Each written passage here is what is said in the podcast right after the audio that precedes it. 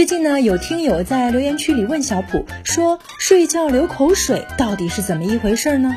因为睡觉流口水是一件特别常见的事儿，所以呢，就导致大家对它不上心、不在意。其实啊，睡觉流口水的危害特别特别的大，不信就跟着小普一起听听看吧。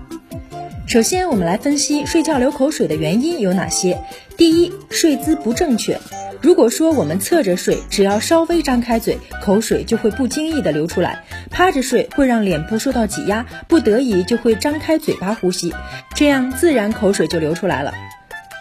第二种呢，就是神经紊乱，有时候因为用脑过度、极度疲劳，服用某些抗癫痫类药物后，引起植物神经紊乱，睡觉时可能出现副交感神经异常兴奋的情况，使大脑发出错误的信号，从而引起流口水。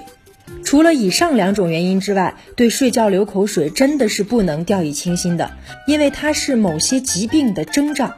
那睡觉流口水可能暗示了什么疾病呢？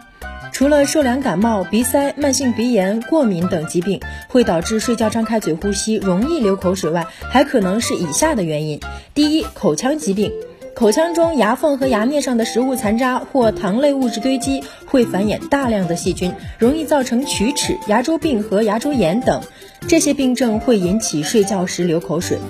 那睡觉流口水同样也是中风的先兆。动脉硬化导致大脑和肌肉缺血缺氧，使大脑支配躯干的神经通路受损，会使一侧的面部或肢体忽然感到麻木、软弱无力、嘴歪、流口水等。如果你突然发现睡觉时流口水，还伴有口角歪斜、双眼闭合不严或难以忍受的头痛等，请立刻前往医院进行相关检查。